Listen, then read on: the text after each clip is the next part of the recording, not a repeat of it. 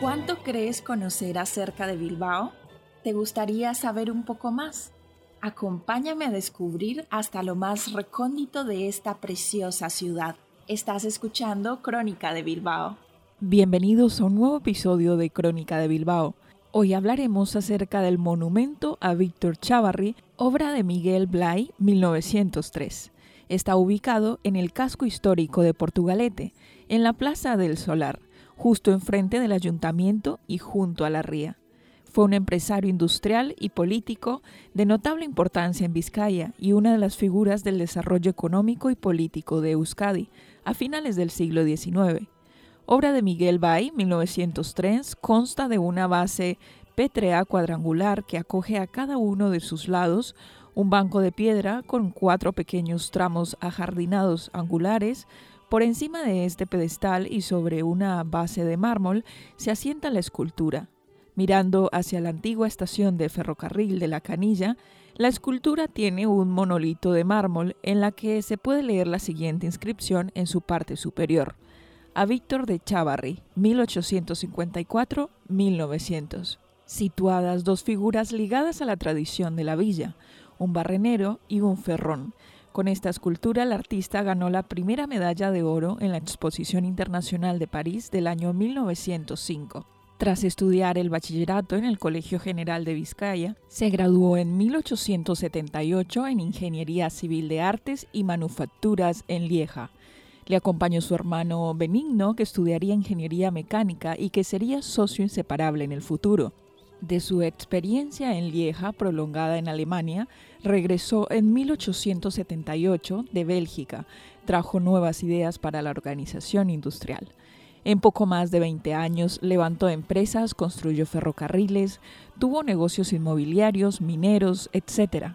Sus negocios motivaron su posterior actividad política llegando a ser procurador en Cortes.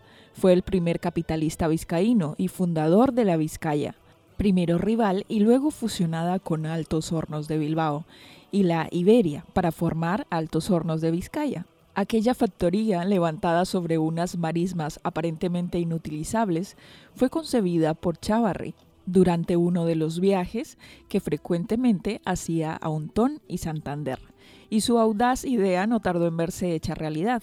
Fue también fundador del ferrocarril de Bilbao a Santander y del Vasco Asturiano, empresa esta que acometió en compañía de José Tartiere y otros financieros, y por eso, en su recuerdo, la locomotora número uno de las cinco primeras que recibió la empresa lleva su nombre.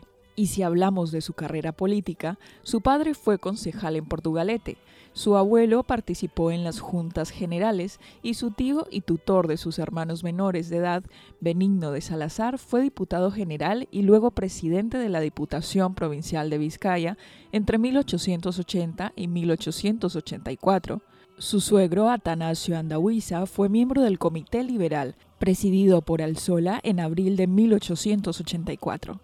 El cuñado de su hermano, Benigno, Manuel Goyarrola, era al mismo tiempo secretario del mismo comité. La carrera política de Víctor Chavarri comenzó en 1886. A la hora de tomar partido, Chavarri se decantó por el fusionismo sagastino.